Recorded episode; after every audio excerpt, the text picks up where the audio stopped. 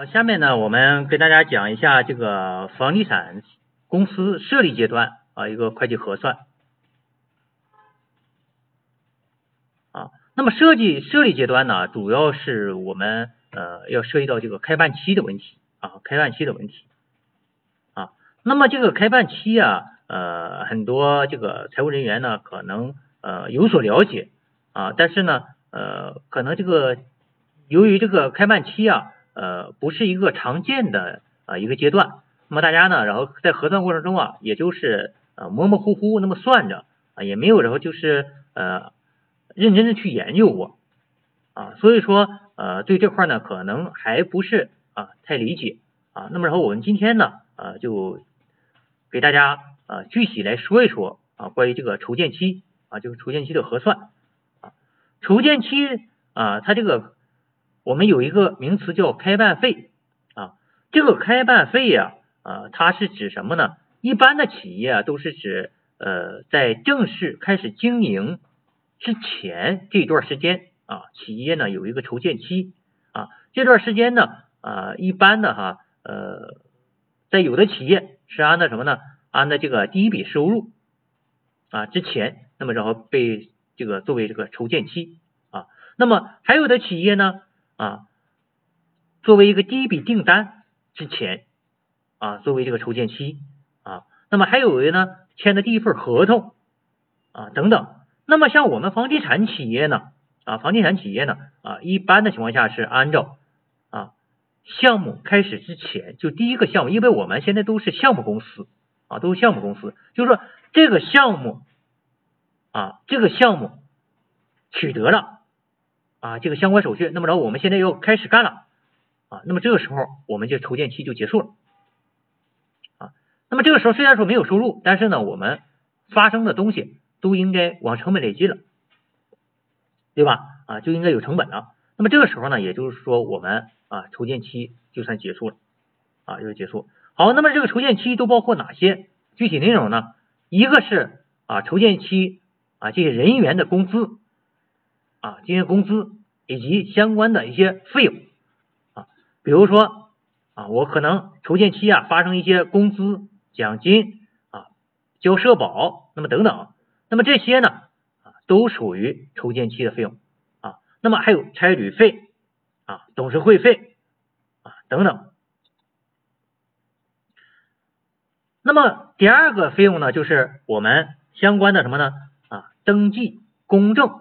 啊，就办手续一些费用啊，还有的呢啊，可能要筹集一些资金啊，筹集一些资金啊，还有这个人员培训啊，对一些人员啊进行培训啊，那么这个呢也都是属于筹建期的可能发生的。好，还有摊销啊，折旧啊，那么还有一些其他费用，像办公费啊、广告费啊、交际应酬啊。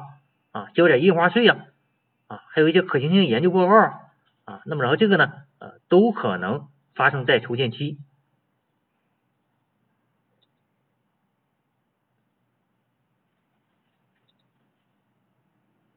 啊。那么我们在筹建期呢，可能还买一些资产，比如说买固定资产啊，或者是买无形资产啊，那么等等啊。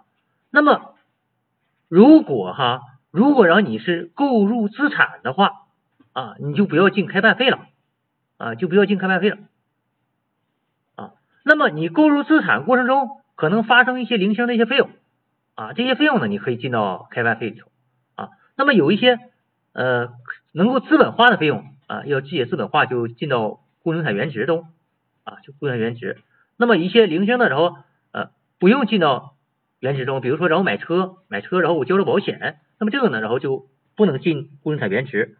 啊，那么然后这个呢要进行费用化，费用化呢进哪进开办费啊？那么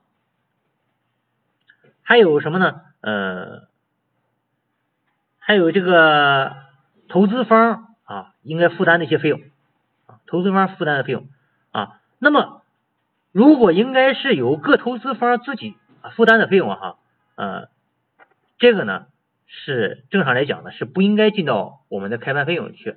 啊，也就是说，你要来投资，你可能呢哎，投资的过程中啊，你可能来来这个洽谈呐，什么咨询呐，啊，怎么着发生一些费用，这是着你投资的成本，对吧？你要投资的时候，然后你发生成本，这跟我们这个企业来说呢，没有什么关系啊，所以说这个呢，正常来讲是不允许往里进的。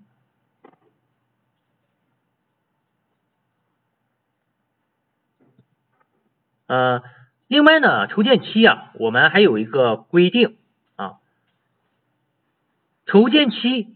不确认亏损年度，也就什么意思呢？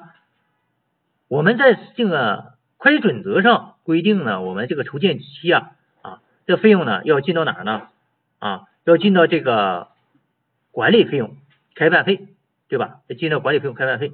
但是呢，在企业所得税法上啊是不允许确认亏损年度。那么这样呢，就导致什么呢？你会计上确认了管理费用、开办费。啊，年终呢，你肯定要结转损益啊，结转，结转完了以后，税法不承认，那么这个时候，然后你要进行纳税调整，啊，这个就比较麻烦。所以说，我们一般的在日常核算过程中呢，我们一般不通过管理费用开办费，啊，我们通过什么呢？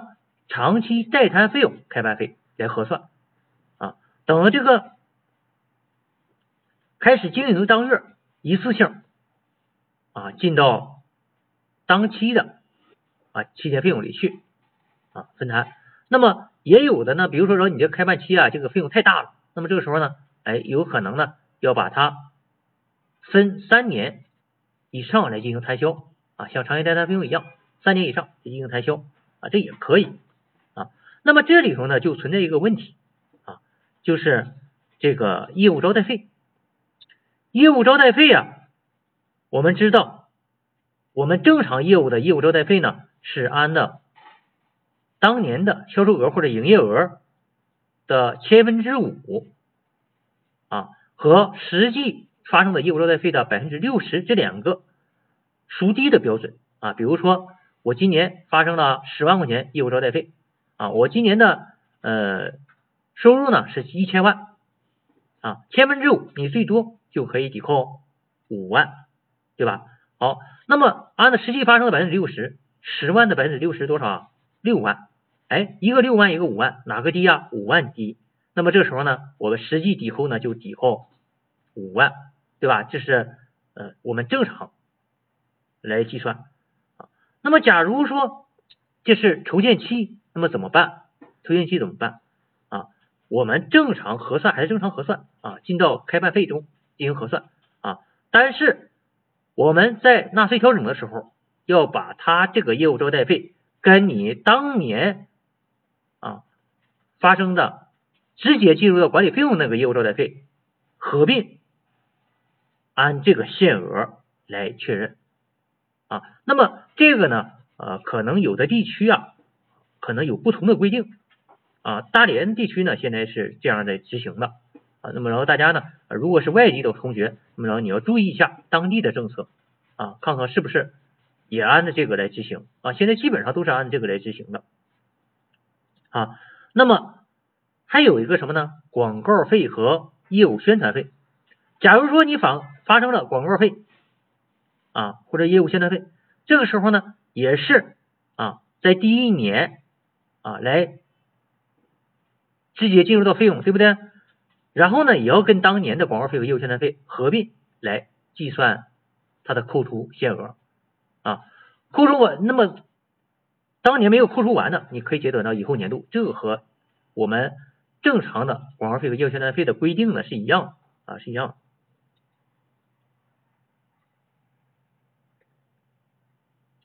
那么一旦然后你要选择了一次性或者是分期摊销，不管你选择哪一个，选择完了以后你就不能够再改变了啊。那么如果你要选择分期摊销，一定要记住，要从次月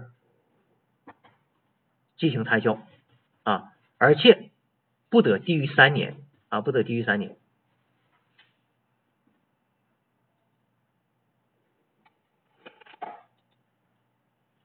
啊。这是关于开办费的摊销啊，开办费摊销。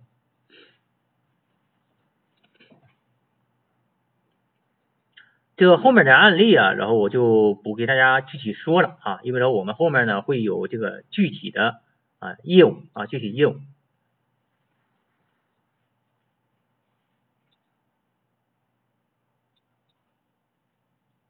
好，那么然后我简单的再说一说，然后我们呃这个开办期经常发生的业务啊，都会发生哪样业务啊？你比方说我收到了。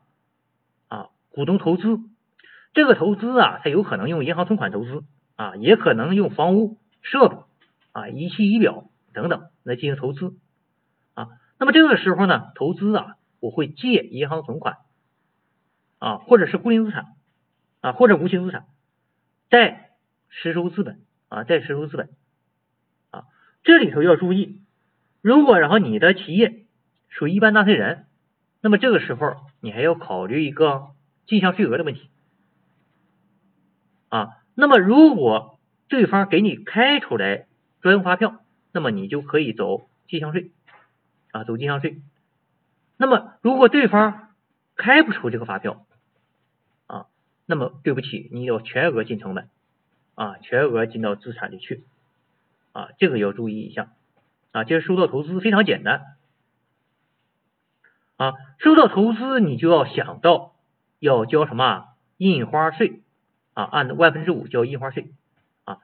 这个万分之五交印花税不是看你的注册资本，而是看你的实收资本。你实际收到多少，然后交多少印花税啊？你不能说，哎，我注册资本一千万啊，千一千万，然后去交印花税啊？是这个钱还没到呢，你就已经把印花税交了啊？这个是不行哈。那么，然后有时候啊，我们可能这个呃，实际收来的钱啊，跟他这个投这些钱呢，由于汇率差或者什么啊，可能会有一些差别啊。那差别呢，然后我们这个差进到资本公积里去啊，这个是涉及到外资了啊。我们企业可能还要增资扩股啊，增资扩股的时候呢，哎，比如说原先呢啊一万股。啊，那么就一万块钱就行了。现在呢，由于然后我的企业啊，你想加进来，你你后加进来的啊，怎么办呢？你得多拿点钱，你得拿一万五啊。这个时候这五千呢，就是资本公积啊，多拿这个钱就是资本公积啊。实收资本这块呢，还给你挂的是这个什么？是一万啊。那么这个时候我们交印花税的时候，按多少交啊？一万五交啊，一万五交。啊，你这个资本公积也要交的啊，要交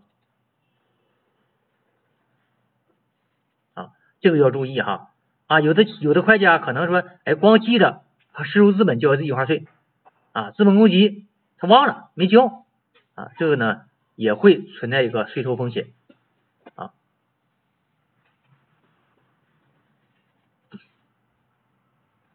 好，那么然后我们在这个。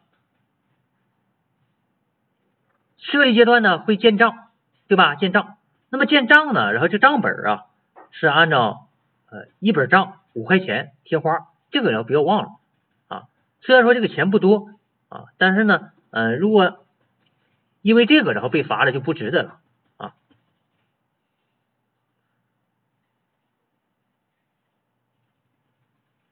啊。那么然后我们可能还要从这个银行借款啊，借款的时候呢，借银行存款。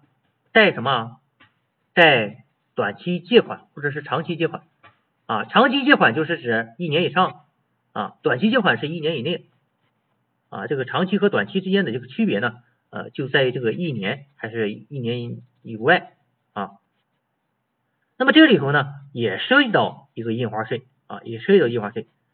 它这个印花税是按照借款总额的万分之零点五啊，也就十万分之五来交印花税。这个核算啊，大家注意，这个核算呢啊，一定要通过什么开发成本、开发鉴定费、利息支出来核算。那么，假如说你就一个项目啊，我就一下能确认，那么这时候呢，你可以进开发成本、借款费用啊。如果是两个项目一起用，那么这时候你要进行分摊嘛，所以说你呢呃就要把它进到开发鉴定费里去。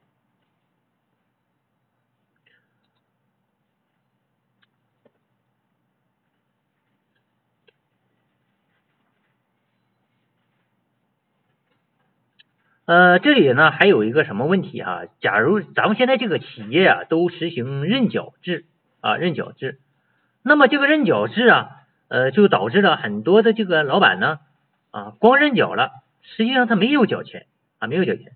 那么这个时候，我们现在上银行去贷款啊，去贷款，你注册资本呢没有缴缴齐啊，那么这个时候啊，你贷来的款这个利息啊啊，这个利息啊。有一部分是不能扣除的，不能扣除的啊，这个呢要注意啊，就不能扣除是哪一部分呢？就是你没有缴足这部分啊，注册资本金啊，它所对应的利息呢是不能扣除的啊。你比方说它这个案例哈，注册资本金是五千万啊，实收资本呢是四千万啊，那么未缴足呢有一千万，现在向银行申请贷款两千八百万，月息呢啊千分之七点二。啊，贷款时间六个月，该项期间不得扣除的借款利息呢是多少呢？两千八百万乘以千分之七点二乘以六啊，乘以六，然后呢再乘以一千万除以两千八百万啊，也就是这两千八百万中啊有一千万这个利息呢是不允许扣除的啊，也就是四十三点二万，这个四十三点二万是不允许你扣除，不管是。企业所得税还是土地增值税都不允许你扣除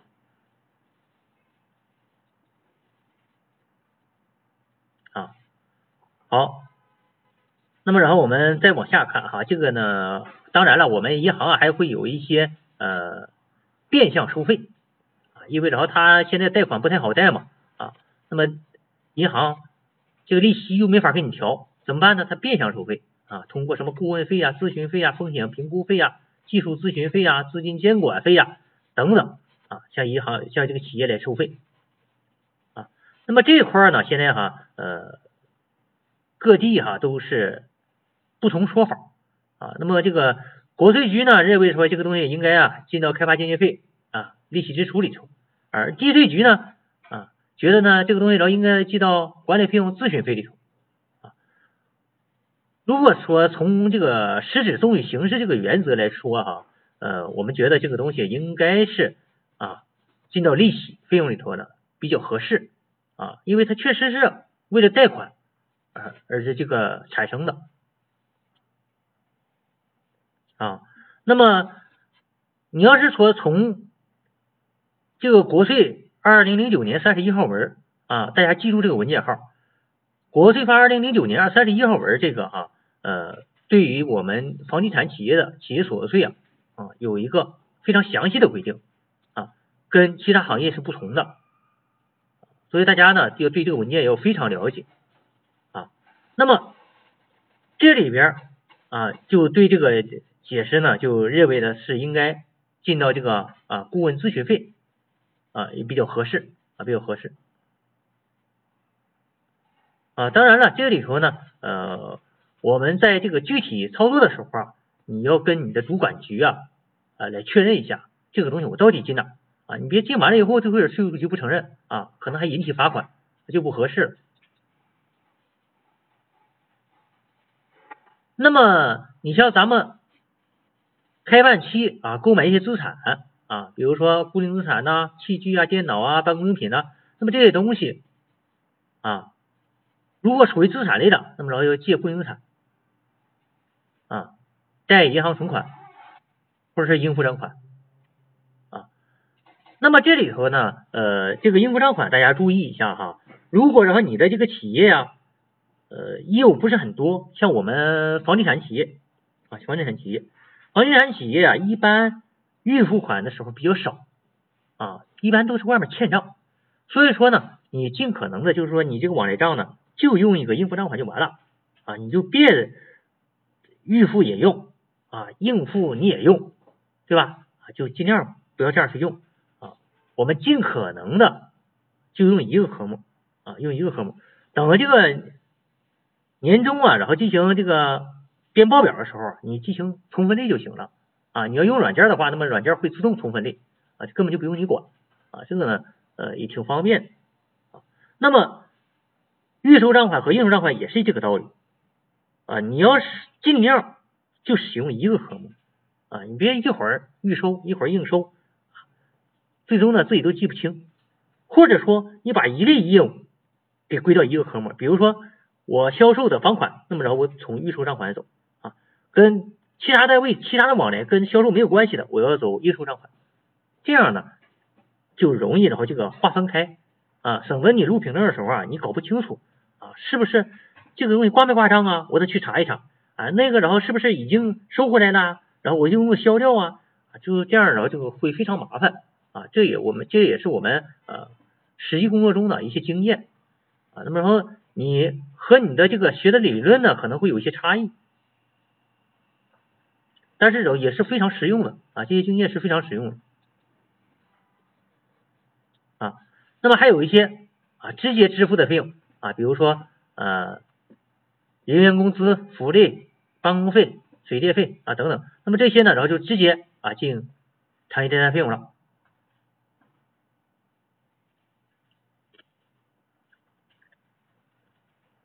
那么你如果要买是办公用品呐、劳保用品呐这些东西哈，呃，正常来讲呢是不允许你做账的啊。那么你要想做账，首他这里面呢必须要附一个销售清单啊，对方要盖章的啊，必须得有个清单。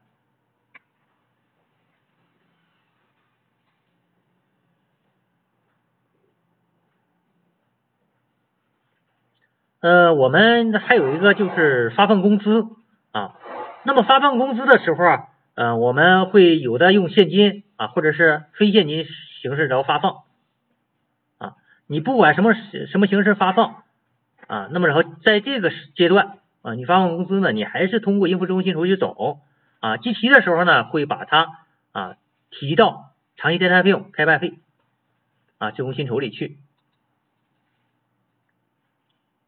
啊，交通补贴、通讯补贴、住房补贴、午餐补贴啊，这些呢，然后我们在后面哈具体再给大家讲啊，在这个阶段呢，我们呃先不讲太多的税，午餐补助、五险一金。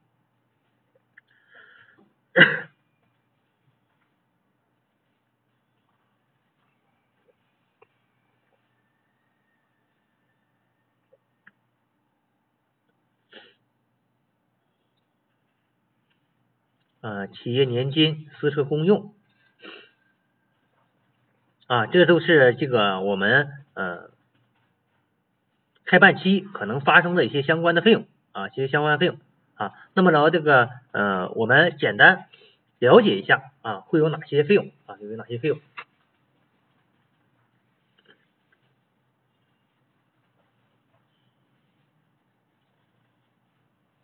好，这个呢，我们。后面啊，然后在这个具体啊业务的时候啊，再给大家详细的来说啊。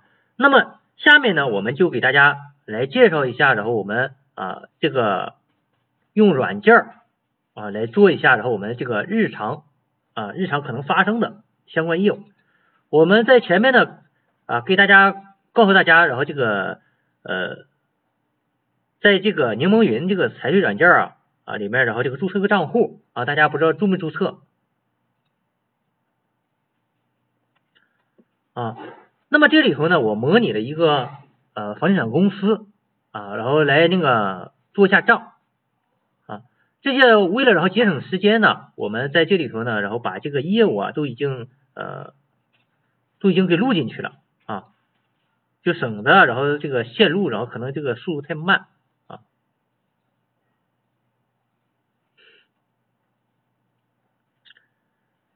第一笔业务哈，第一笔业务就是我们企业啊收到了这个注册资本啊注册资本，这个软件我简单是告诉大家一下哈怎么使用哈，呃大家应该都用过财务软件吧？用不用我讲一讲啊？用不用我讲一讲？然后这个软件怎么使用？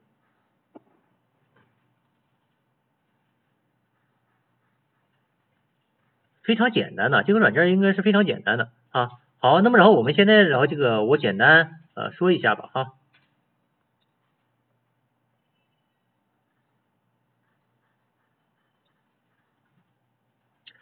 你看哈，呃，进来以后注册完了以后啊，你现在你要需要新建账套，对吧？你要新建账套啊，这里头呢，你输入一个用户名啊，比如说我输入个演示账号哈啊，一般都是单位名称啊。那么这个行业你可以选，比如说房地产建筑啊，其时间呢，呃，我这里头选择是二零零六年的六月份啊，起始时间。啊，这个单位所在地呢，你可以不填哈，这个都不用填。啊，这些都不用填。呃，你选一般纳税人吧啊，选一般纳税人，呃，选小企业会计准则就行，你或者选企业会计准则也行。啊，选企业会计准则也行。啊，我们都统一选企业会计准则吧。啊，出纳模块你就不用启用了。啊，雇佣者模块呢咱也不启用了，要不太麻烦。啊。你要是觉得然后你想用，你可以试着然后给它开出来，开开，这些都不用动了啊，这个不用动了，然后呢，直接创建账号就行了。啊，这个不行哈。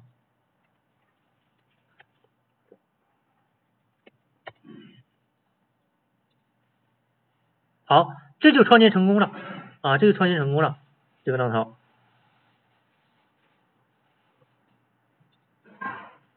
好，现在的话我们进到这个账号里以后，首先呢要进行一个科目设置，科目设置，这个科目设置啊。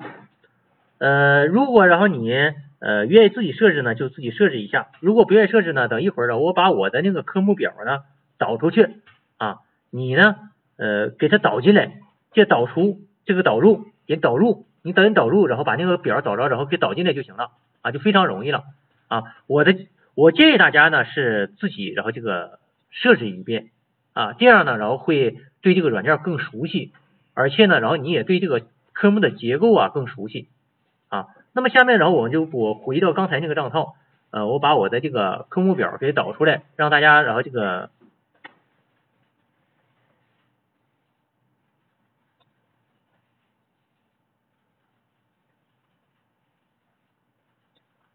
看一下啊，我导出来啊，大家。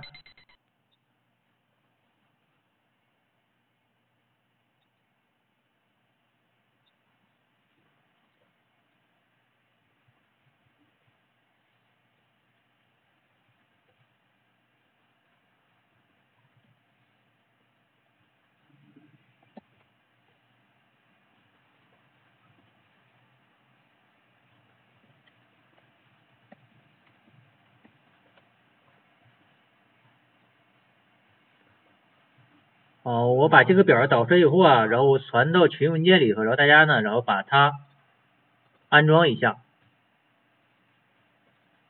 啊。这个软件啊，用起来是非常简洁方便啊。为什么然后用这个用它哈？呃，这样讲起来，大家都可以然后在网上然后注册，注册然后使用，使用完了以后啊，你把你的账号和那密码告诉我，然后我就可以，如果你做账的话，然后可以去给你检查一下，或者说你把它。你把你的账号呢备份一下，把数据备份的数据然后传给我啊，那么然后我就可以给你检查啊，你账做的对不对啊？大家然后用这个科目表啊，把它呃科目导进来啊，导进来的，然后呢下一步哈，呃我还回到那个刚才那个演示账号啊，这个科目呢，你比如说我现在我选择。我去找一下哈，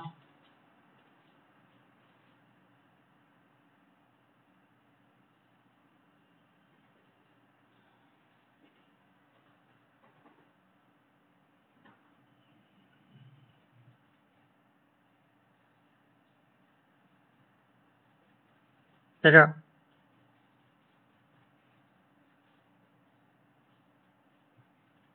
嗯。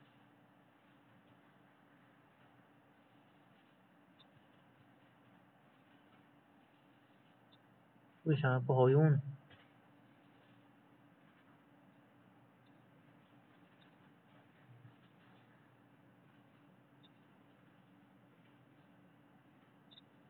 啊，那么是不是我那个名字给改了不行啊？不能改他名儿？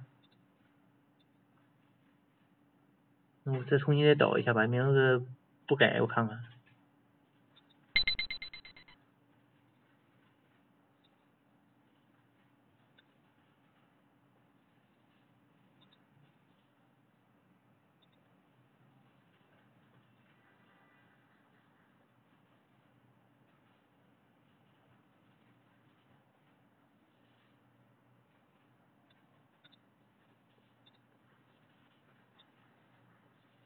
嗯，还是不行。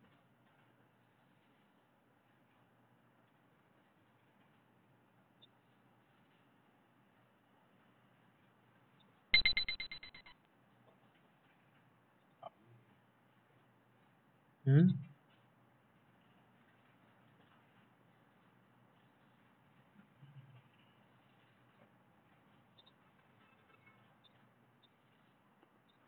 看一下啊，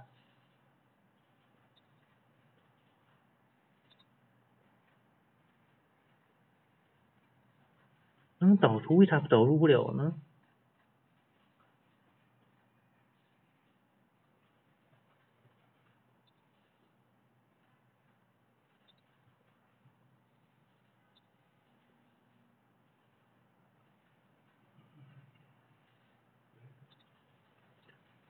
他这有一个操作的视频啊，大家如果要是说对这块然后不明白啊，可以看一下操作视频哈。大家好，欢迎使用柠檬云财税。现在我来给大家演示一下关于科目导入的操作流程。进到科目列表之后，把鼠标移到右上角的导入，点击一下下载科目导入模板。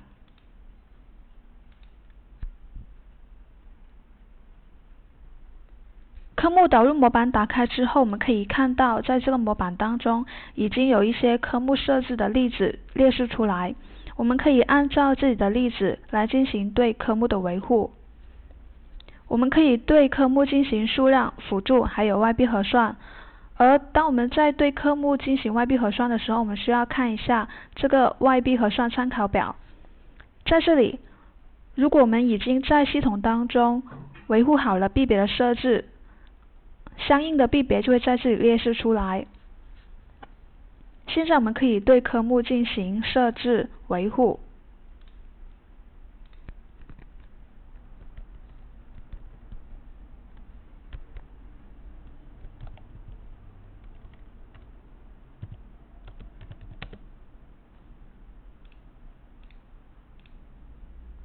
这里的科目类别是可以进行选择，科目的余额方向也可以进行选择，但是这里的科目，它这个导入啊，可能是是这样的哈，就是说，呃，它这个导入和导出呢，不是然后能够互用的，啊，不能互用的，所以说然后我们现在呢，去不去研究它的这个导入了哈，那么大家然后可以按照我的给你的给大家的这个科目表啊，来这个往里初始化。啊，就是一个一个科目增加，那么说我教一下，然后大家怎么怎么增加这个科目啊？啊，那么你比方说我现在啊，我现在这个银行存款，我要想增加一个科目啊，这就可以增加啊，这个可以增加了啊。那么也不用你弄这编号，编号它自动生成的啊。你比如说什么什么银行啊，零零幺。或者是什么农行，对吧？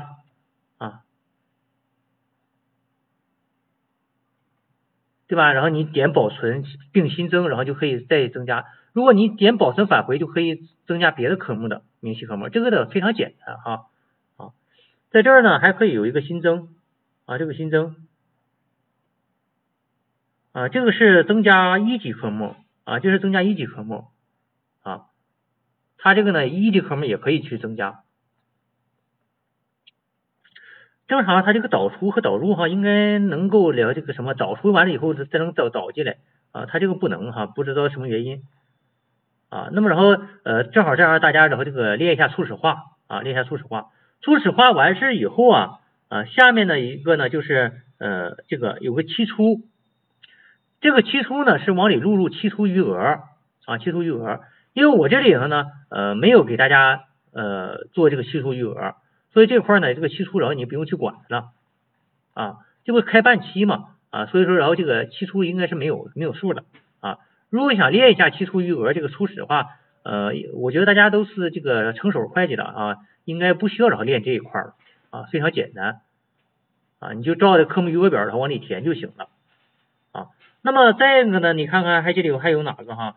像凭证字什么，基本上也不用咱们设置啊，都不用咱设置啊。辅助核算呢，也不用去管了啊，凭证模板啊，权限设置啊等等。那么这些呢，基本上我都不用管哈。那么下面然后再一个就是录入凭证，这就是录入凭证啊，这是填摘要啊，填摘要这个录入凭证这个大家应该都会吧啊，打字就行了，比如说提现呐，什么这利息收入啊，支付手续费啊，对吧？那么会计科目呢，在这块儿啊，刚开始的时候你不熟悉这个科目，你可以去找啊，那么然后时间长了以后啊，这个科目呢，然后你就可以记住了，很多科目就记住了啊，比如说我这里头敲一个二啊。二二，那么这个时候，然后你看这个应付、应交啊，这些然后都会在这块出现啊。你记不住这整个这个科目的代码，但是然后那个前两位应该能记住吧，对吧？四幺，对吧？哎，就会跟它有关的，然后这个科目就会出来啊。那么你看到这块儿啊，到这块儿啊，比如说我现在然后随便录一个哈，提现、库存现金，你看。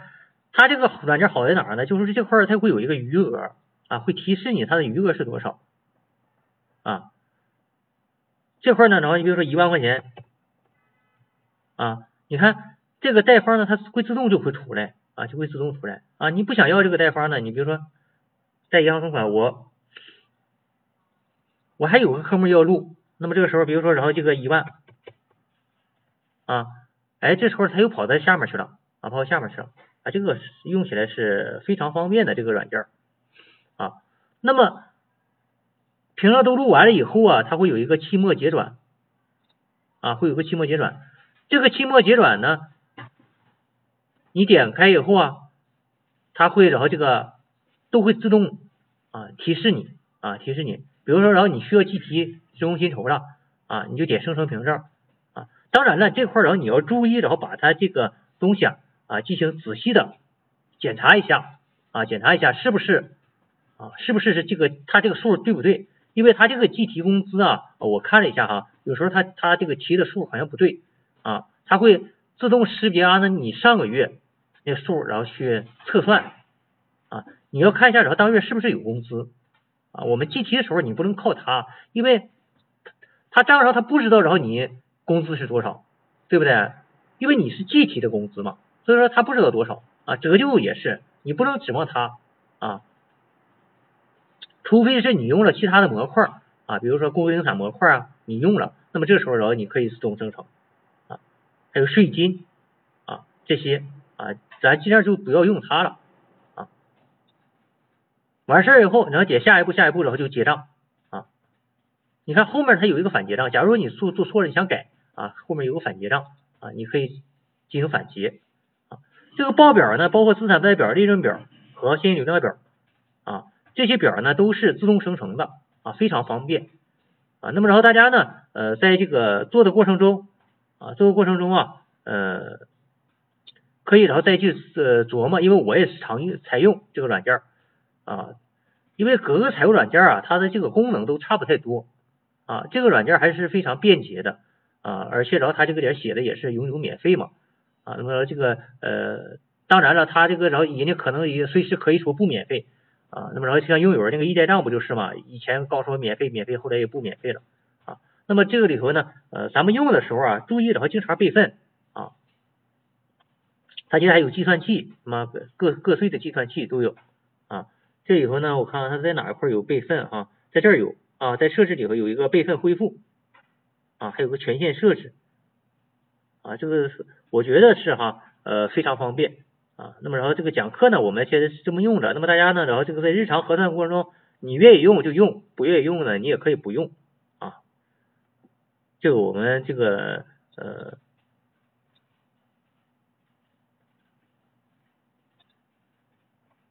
嗯，好，现在我们来看一下，然后这个六月份的这个凭证哈。我这个企业呢，相当于说从二零一六年的六月份啊，刚开始开业啊，那么我模拟了一下，然后它的业务啊，首先我们看一下第一张凭证，收到注册资本啊，收到注册资本呢，借银行存款，贷实收资本啊，贷实收资本。啊，张总，然后是多少呢？五千万啊，五千万是注册资本。那么王总呢？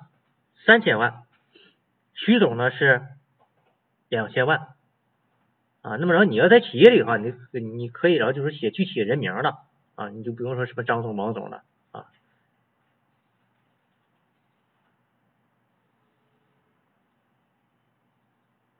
就是刚才给你的网址啊，或者是你是你呀，就是你看这个这个软件吧哈，你给它添加到收藏夹啊，添加它不是个网址嘛，你给它添加收藏夹，添加到收藏夹以后啊，呃，我看一下啊，这个收藏夹哪去了？它这个三六零哈，找这东西都不好找。啊，这不有收藏夹吗？啊，你比方说，我现在要要想把这个网址啊，然后给它放到桌面上，这样不是好找了吗？点右键，嗯，嗯，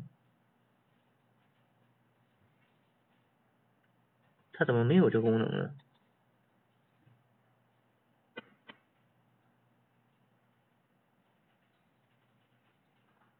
看一下啊，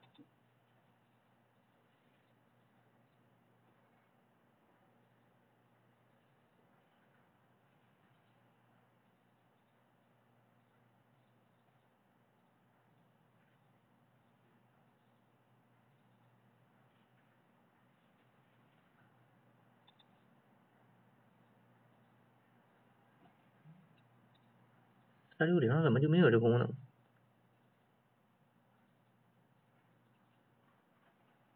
啊，这个搜狗浏览器看看，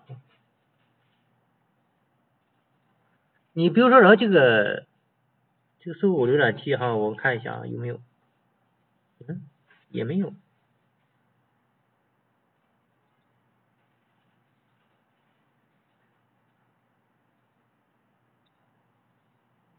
在用哪个浏览器给它那什么？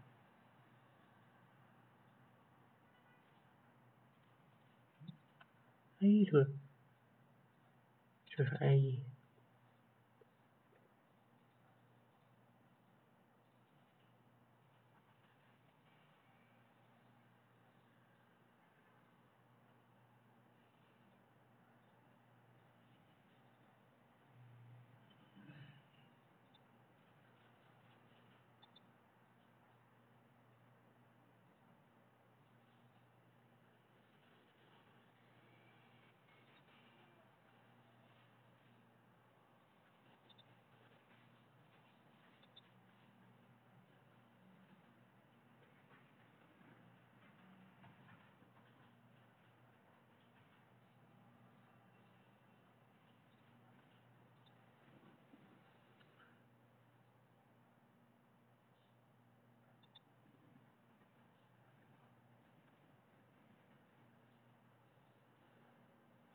我现在是找不着，不知道它是它是在哪块儿，然后设置哈，就是你可以然后发送到桌面上啊，你可以把这个网址发送到桌面上。这一时找还找不到了。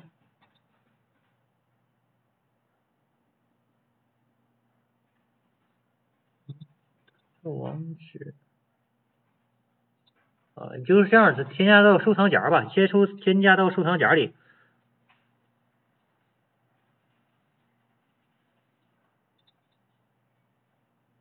啊，对对对，在这儿，在这儿有一个 保存到桌面啊，这有个保存到桌面这个功能。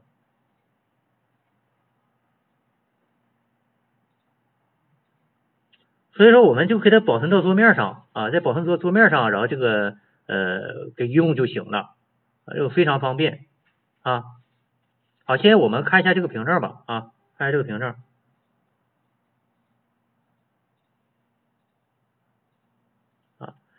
这个是收到银行存款啊，不是收到这个注册资本啊，收到注册资本以后啊，呃，大家一定要注意，然后这个不要忘了，然后交这个印花税啊，不要交印花税啊。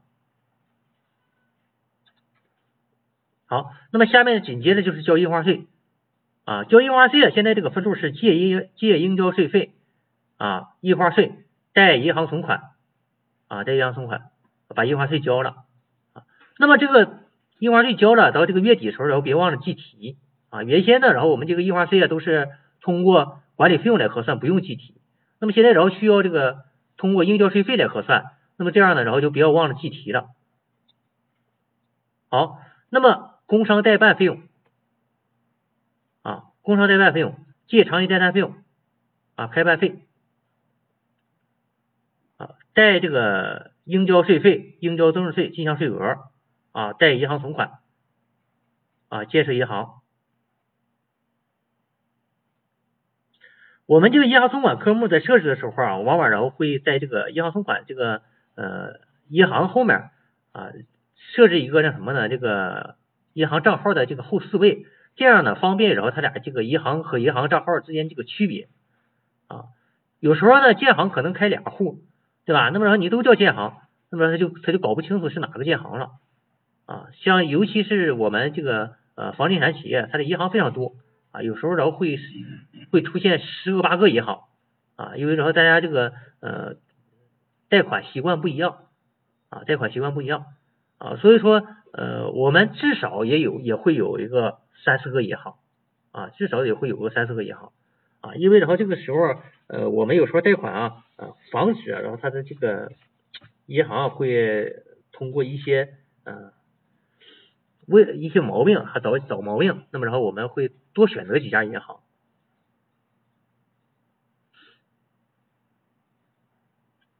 嗯，对对，来这个。保存完了就是这样的啊，一个样。好，那么如果你是一般纳税人，这个时候然后你取得一个进项税发票啊，那么然后就是走这个应交税费、应交增值税进项税额啊，进项税额。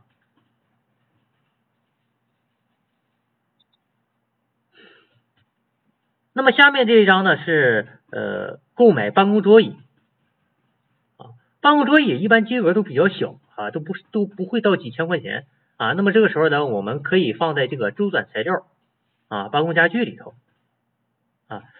有的企业呢会用这个地质易耗品啊，那么也可以啊，那么用用哪个这类用用哪一个都可以啊。实际上它就是地质易耗品啊，它就是地质易耗品啊。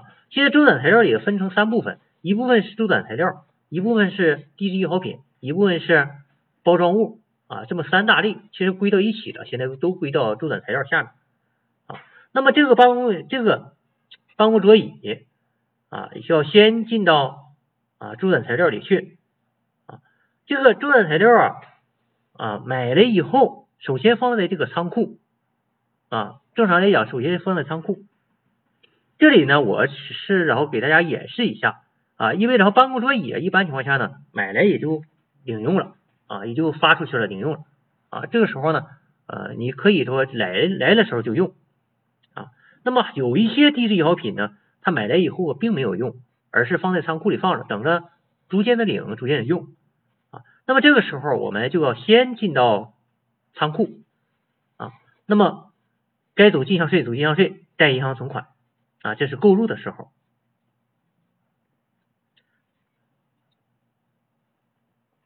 购买电脑，电脑呢，它属于固定资产里边的电子设备类啊。那么我们一般呢，就是在这个企业软件里啊，对固定资产啊，呃，如果量比较小的话，你可以明细按明细啊来列；如果量比较大的话呢，你也可以不列明细，在这个软件里头不列明细啊。我这里呢就没有列明细啊。那么我们通过什么来管理呢？这个电脑呢？啊，你可以通过啊电脑台账啊，这个台账啊电子表格啊，那么在这里边呢，具体标注上每一个固定资产什么时候买的啊，它的这个原值多少啊，它的这个呃本期折旧多少，累计折旧多少啊，残值多少啊等等啊，通过这个固定资产这个折旧表就能够啊清楚的呃体现出来。那么你要是说那个什么呢？你如果用这个软件的话，你启用了那个固定资产模块，哎，那就会非常方便啊！你可以直接在这里然后这个使用。但是我由于然后我们这个呃讲课啊，啊，固定资产模块如果启用的话，然后会比较麻烦，做做这些然后这个设计会比较麻烦，所以说我们呃尽量简化啊。那么大家呃固定资产模块呢，可以自己啊建一个账套模拟做一做，看看然后怎么操作。好，那么这个是购买固定资产。好，这个购买打印机啊也是一样啊。这个购买打印机呢，我这块呢啊单独啊做了一个什么呢？代认证进项税。做这个代认证进项税啊，目的主要是有时候我们取得发票以后啊，并没有去认证啊，没有去认证。这个时候呢，我可能就需要走待认证进项税啊，在当期的时候我不抵扣。我走待认证进项税，等到那个什么呢？等我们下一期认证以后再进行啊，再进行抵扣。那么下一期抵扣的时候怎么做啊？啊，这个等下个月啊，也就是我下节课给大家讲的时候再讲。好，你先这么做：借固定资产电子设备类，借应交税费一，代认证进项税额，贷银行存款，借是银行。好，那么这是。购买打印机啊，购买打印机。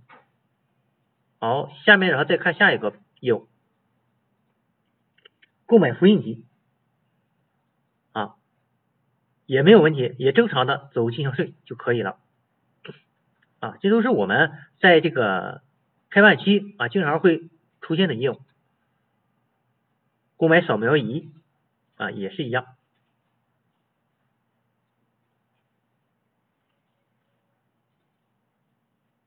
好，购买办公用品啊，办公用品，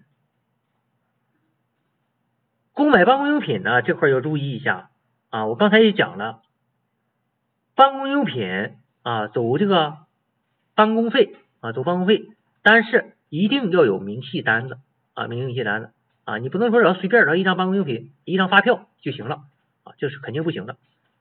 而且我们所有的报销啊啊，正规一点。都应该贴报销单啊，有相关的领导签字、相关的经手人签字啊，以及财务人员签字，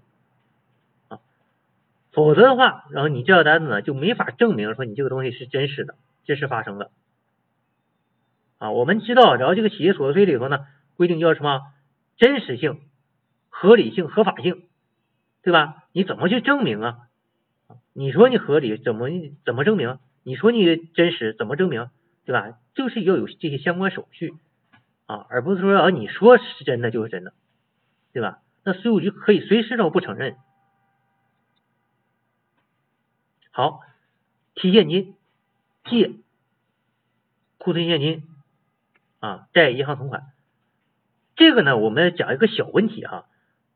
有时候会计做账的时候啊，我们很多会计习惯于见片做账。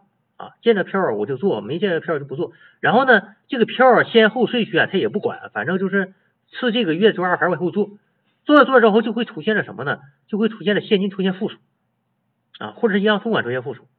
实际上呢，这个页这个章呢并没有什么问题，只是什么次序做颠倒了啊，次序做颠倒了。所以说呢，我说这个软件啊，它好在哪儿啊？就是它一旦出现了负数的时候，它会提醒你。啊，现金呐，银行啊，出现负数它会提醒你。哎，这个时候呢，你就适当的把你的凭证啊颠倒一下位置啊，把你提现金的这个挪到前面去啊，或者说把存现金的挪到后面去，这样呢，然后你就会适当去调整然后这个余额，对吧？你只要不是负数啊，它一般都不要紧。哪怕说你跟对账单的这个次序不一样，就不要紧。但是你别出现负数成笑话，对吧？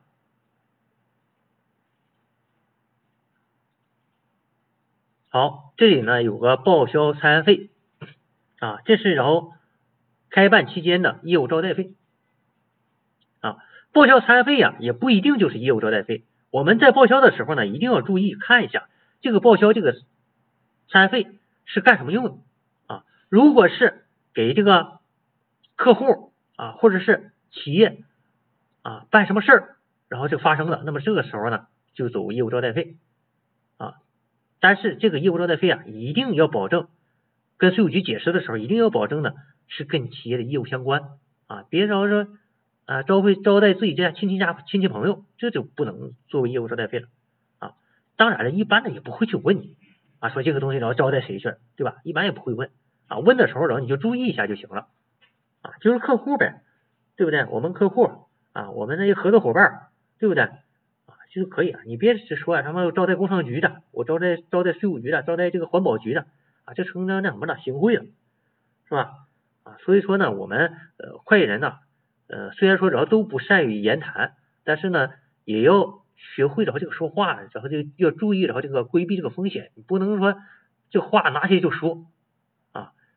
会计人说话一定要谨慎啊，这是一个非常重要的一个一个能力啊，必须要具备这个素质。你要不你要说会计说话啊，有有一个网站叫什么叫快人快语啊。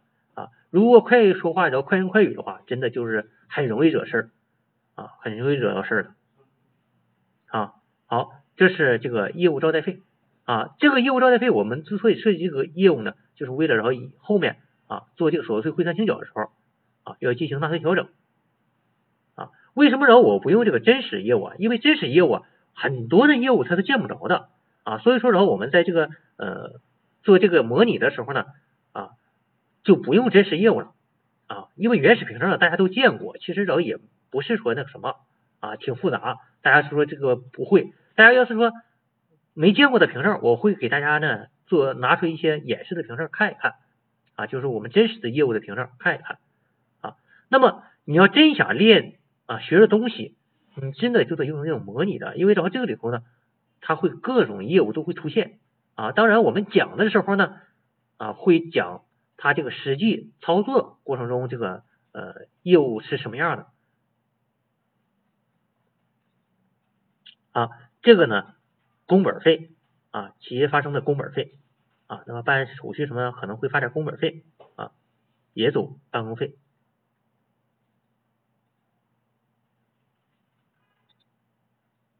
好，那么这里呢，我们发生了一笔房租。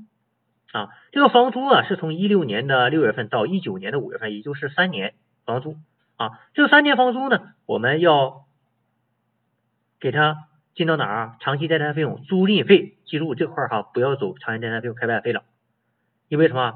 你一下跨三年了啊。假如说这块是五年呢，啊，也是要走长期贷贷费用、租赁费啊。要如果是五年的话，你注意你的摊销一定是五年。啊，你别说，哎呀，长期贷贷费用是三年不一不就可以吗？那是最低年限。你如果有合同规定的期限的话，必须按合同走啊，你不能说你按照那个最低年限去走，这是不可以啊。你包括你装修费啊，你装修费是规定你可以按三年，但是那是什么？没有合同规定，有合同约定的话，那么人你就得按照合同约定走。好，这是装修。啊，那么说我租来房子我要装修啊，是吧？也是长期贷贷费用啊。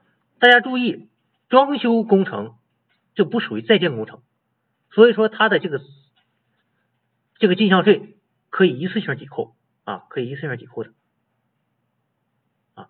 那么然后我们注意一下，前面的这个租赁费为什么没有进项税啊？啊，这里呢我给大家解释一下，这个租赁费由于它是租个人的房子。个人的房子，我们知道每个月的租金不超过三万是免增值税的，他免税了，你当然就没有东西可以抵扣了啊。所以说呢，这块呢啊，你就不能够走进项税啊，不能走进项税啊。那么你走有同学说了，不对呀，我还帮他交那个房产税了，那那个税怎么办？又是个人所得税，那怎么办？那是应该房主承担的，你交了也就交了，你不能做到账里去。啊，那是你愿意承担的，对吧？你要想把它做进去，你必须把你的房租提高，把这个把这部分税钱给含进去，对吧？然后你再给他做到租赁费里去啊，否则的话你是做不了的。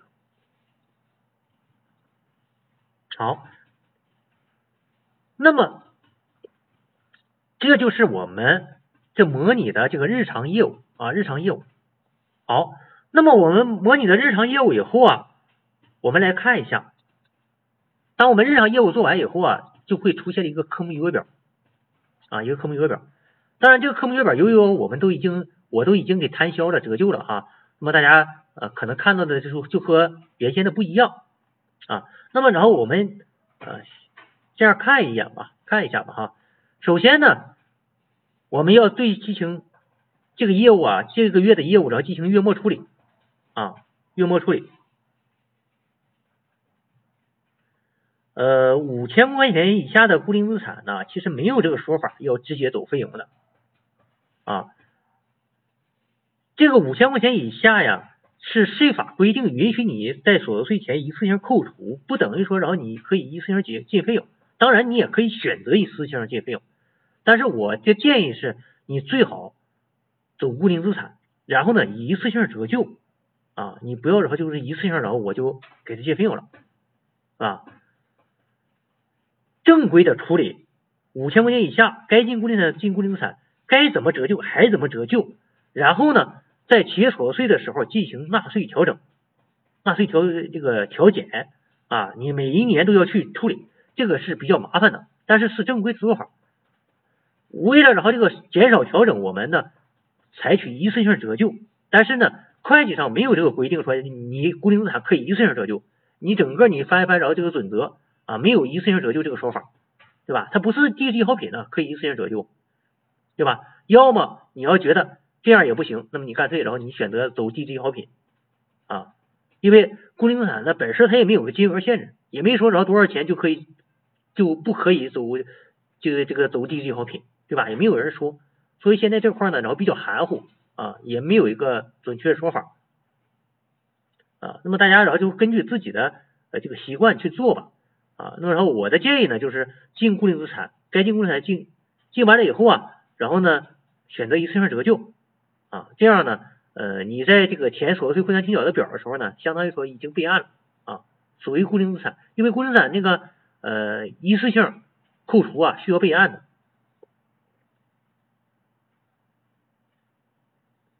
对，我就想说这个嘛，你就是你房租如果是半年的或者一年的啊。那么然后就要走预付账款啊，然后进行摊销啊。我这里是三年的，所以才走了长期待摊费用。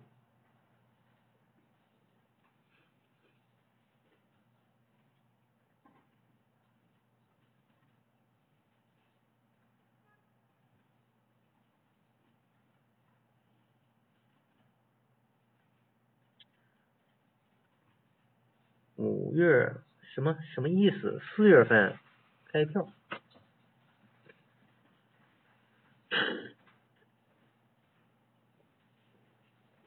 你按照百分之五开，是不是说明然后你这个项目结束了？开票，要不是然后你应该算是预收款呢。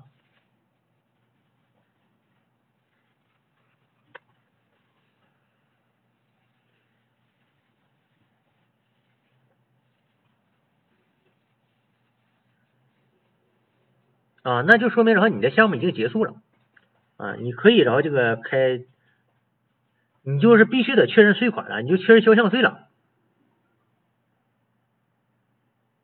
你要是确认的话，那么然后你该确认确认呗，然后你呃预缴的那个税，然后你就可以抵。你预原先不预缴了百分之三嘛，你预缴这部分就可以抵了。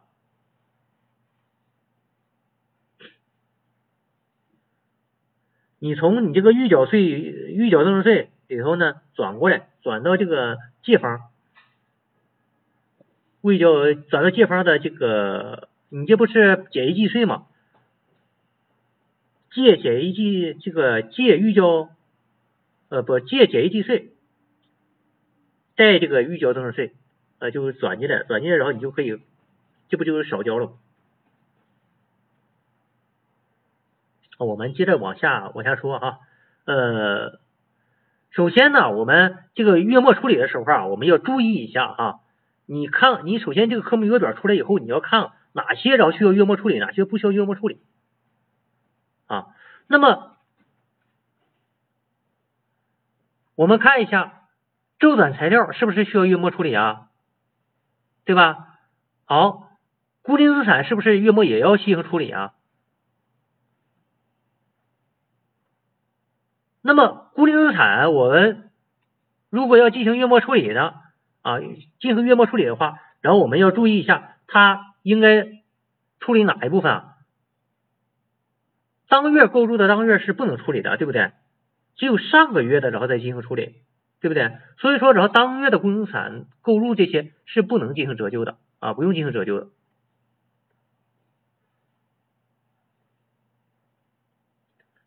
啊，那么长期贷款费用、开办费这些，你需要摊销吗？不需要摊销啊，不需要摊销。那么装修费和租赁费需不需要摊销呢？也是不需要摊销啊，因为这个是次月摊销啊，次月摊销，所以说这个呢也不需要摊销啊。那么你需要摊销的是哪一个呢？周转材料里的呢？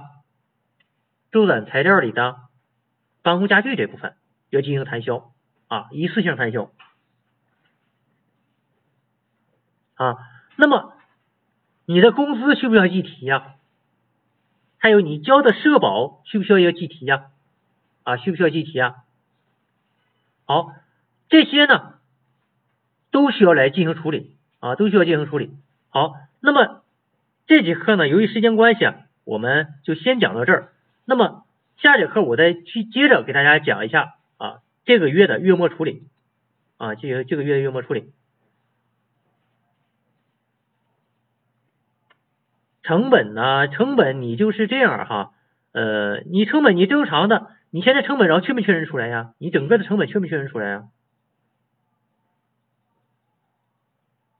你结没结转这个开发产品呢？没有，没有，我得赶紧确认呢。税务局都让你确认收入了，那么你这些成本还出不来，那能行吗？必须得先出出来呀，要不是的话，然后你这个全是收入啊，你就这就麻烦了。因为你有你有这个什么吧，你有合同吧，对吧？你完没了，然后这个整个工程应该是完事儿了。你要不完事儿的话，税务局不能让你确认收入的啊。你要确，你又工程已经完事儿了，那么着你这些工程。大概的话，它的成本应该已经去，已经已经能知道，对吧？虽然说决算没出来，这个合同还是有吧，对吧？大概的成本还能出来吧？然后你就按照这个来估算，先把成本先做进去，然后最后呢，然后再进行调整啊，否则的话，然后你没有成本，你这个怎你这将来怎么办？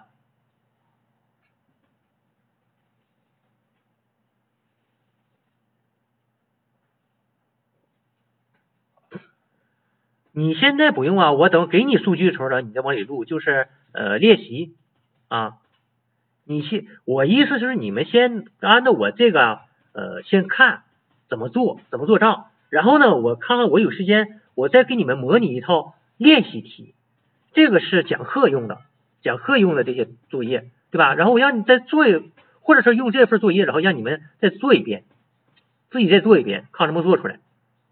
对吧？因为然后这个呃编这个题也挺不容易的啊，这还得想前思前想后，别出错啊，还得这个逻辑关系什么哈，都得都得能那什么能这个对接上啊。所以说我是尽力的吧，然后尽量然后能最好能编出两套来，就是一套讲课用的，一套是练习用的啊。如果要是讲编不出来的话，然后你就用讲课这一套先练一练啊。好，那么今天的课呢就到这儿。